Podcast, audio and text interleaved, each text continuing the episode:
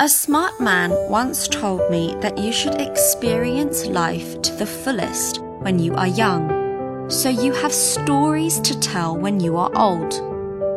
Is there a better way to create memories than by traveling, or by seeing the incredible beauty this world has to offer, or by witnessing what human beings have been able to build in centuries? Never was I able to see life's beauty as clearly as when I travelled. Being away from home just opens your eyes. It really opens your heart and makes you realize how blessed, how endlessly blessed you are for being born into this life.